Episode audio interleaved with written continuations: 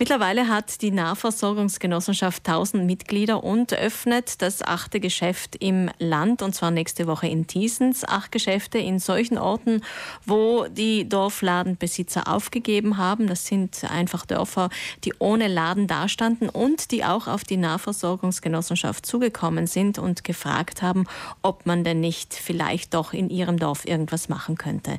Der Obmann der Nahversorgungsgenossenschaft Naves, Georg Mayer, ist dazu bei uns. Guten Morgen. Guten Morgen. Seit zehn Jahren gibt es diese Genossenschaft. Was war denn der Gründungsgedanke damals, Herr Mayer? Ja, wie das Wort sagt, Nahversorgungsgenossenschaft, der Gedanke war, auch Orte noch mit äh, den Lebensmittelgeschäften zu versorgen, die ansonsten keine mehr hätten.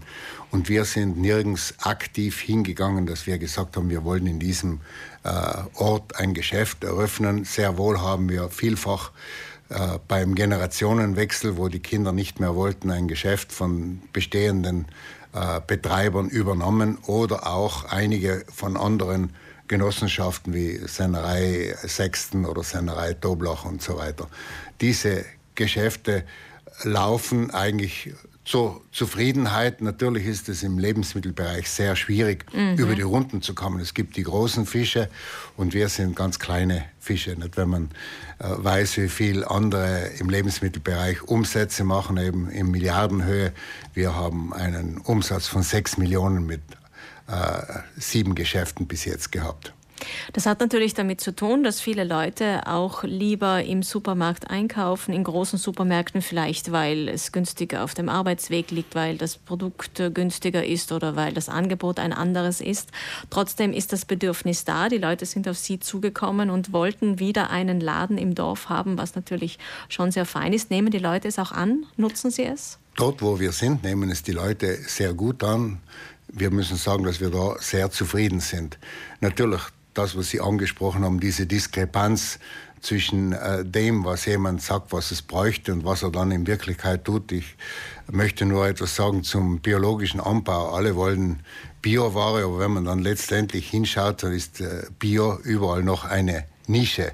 Letztendlich beim Umsatz, auch wenn in Umfragen dann vielleicht wissen die Hörer, von was ich rede, aber alle sagen, wir wollen nur Bio. Letztendlich wird oft leider Gottes das Billigste gekauft und nicht unbedingt das, was vielleicht wertvoller wäre. Aber mhm. das nur als Beispiel. Und genauso ist es bei den Geschäften, dass sie sagen, wir brauchen das unbedingt. Aber natürlich, wenn dort nur das eingekauft wird, was man beim Großeinkauf am Wochenende im äh, Discounter vergessen hat, dann kann natürlich das Geschäft vor Ort auch nicht leben.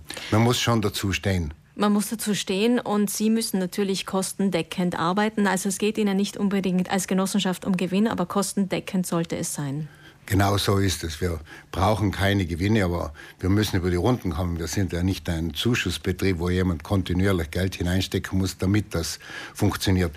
Wenn, müsste das das Land tun. Und das Land hat zwar für die ganz kleinen Läden, aber das sind wirklich so kleine, dass sie äh, zum Leben zu wenig und zum Sterben zu viel haben.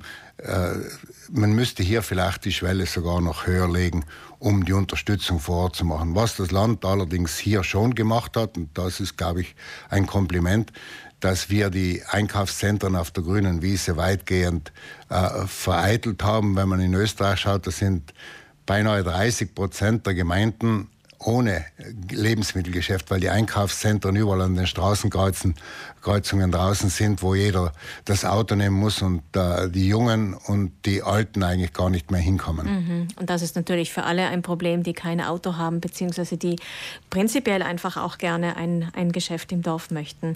Es gibt 50 Angestellte aus den umliegenden Dörfern, die in diesen äh, Geschäften, die sie betreiben, arbeiten. 50 Frauen haben sie mir verraten, die teilweise auch in Teilzeit arbeiten. Das heißt, es hat auch den Zusatzeffekt, dass dort Arbeitsplätze Plätze geschaffen werden. Von der Konsumentenseite betrachtet, was gibt es an Produkten? Gibt es da eine so eine große Auswahl wie in den Supermärkten wahrscheinlich nicht, aber doch eine Auswahl, mit der man den täglichen Bedarf decken kann? Ja, vielleicht zuerst noch zur Eigentümerstruktur. Gegründet wurde diese Nahversorgungsgenossenschaft von äh, Südtiroler Gemeindenverband, dem KVW, dem Bauernbund und eben äh, auch noch dem wie gesagt, Gemeindeverband, Bauern. Raiffeisen, glaube ich, war Raiffeisenverband ja. eben, der das mit dem Mutualitätsfonds sehr stark unterstützt hat. Aber die Träger sind eigentlich die Mitglieder und wir haben derzeit knapp 1000 Mitglieder, demnächst wird die Tausenderschwelle überschritten und die sind die eigentlichen Eigentümer. Natürlich ist das nicht eine Produktionsgenossenschaft, wo jemand seine Äpfel oder seine Trauben abliefert, sehr wohl, aber ist man Mitglied und kauft dort ein. Auch aber niemand ist verpflichtet, dort einzukaufen. Aber günstiger für die Mitglieder? Es ist äh, günstiger, es gibt einige Aktionen, aber nicht wesentlich jetzt. Das kann nicht sein, dass da jemand 10% billiger einkauft, dann, ansonsten würden wir nicht über die Runden kommen. Mhm. Aber wir arbeiten von dem her ganz gut und werden oder wurden vor allem vom Mutualitätsfonds des Raiffeisenverbandes in dieser Anfangsphase ordentlich unterstützt. Das muss man dazu sagen. Inzwischen trägt sich das, aber wir beziehen den Großteil der Waren über die Seit Trient, also eine große Kooperative in Trient, wobei aber alle lokalen Produzenten über diese Seit auch Lieferanten wiederum sind. Nur ganz kleine lokale Lieferanten, oft der Bäcker und der Metzger und so, die liefern direkt an die Nahversorgungsgenossenschaft, aber alles, das Große und Ganze geht über diese Seite, die uns dann beliefert. Aber es sind sehr viele äh, Südtiroler Betriebe da auch gelistet, also Produkte, die wir auch vor allem so weit es möglich vom lokalen Bereich nehmen. Und vom Preisniveau her können Sie mit dem Preisniveau, glaube ich, können wir durchaus äh, konkurrenzfähig sein. Das werden diese Hörer, die das wissen, bestätigen können und die anderen sollen sich selber vielleicht in einem unserer Geschäfte überzeugen.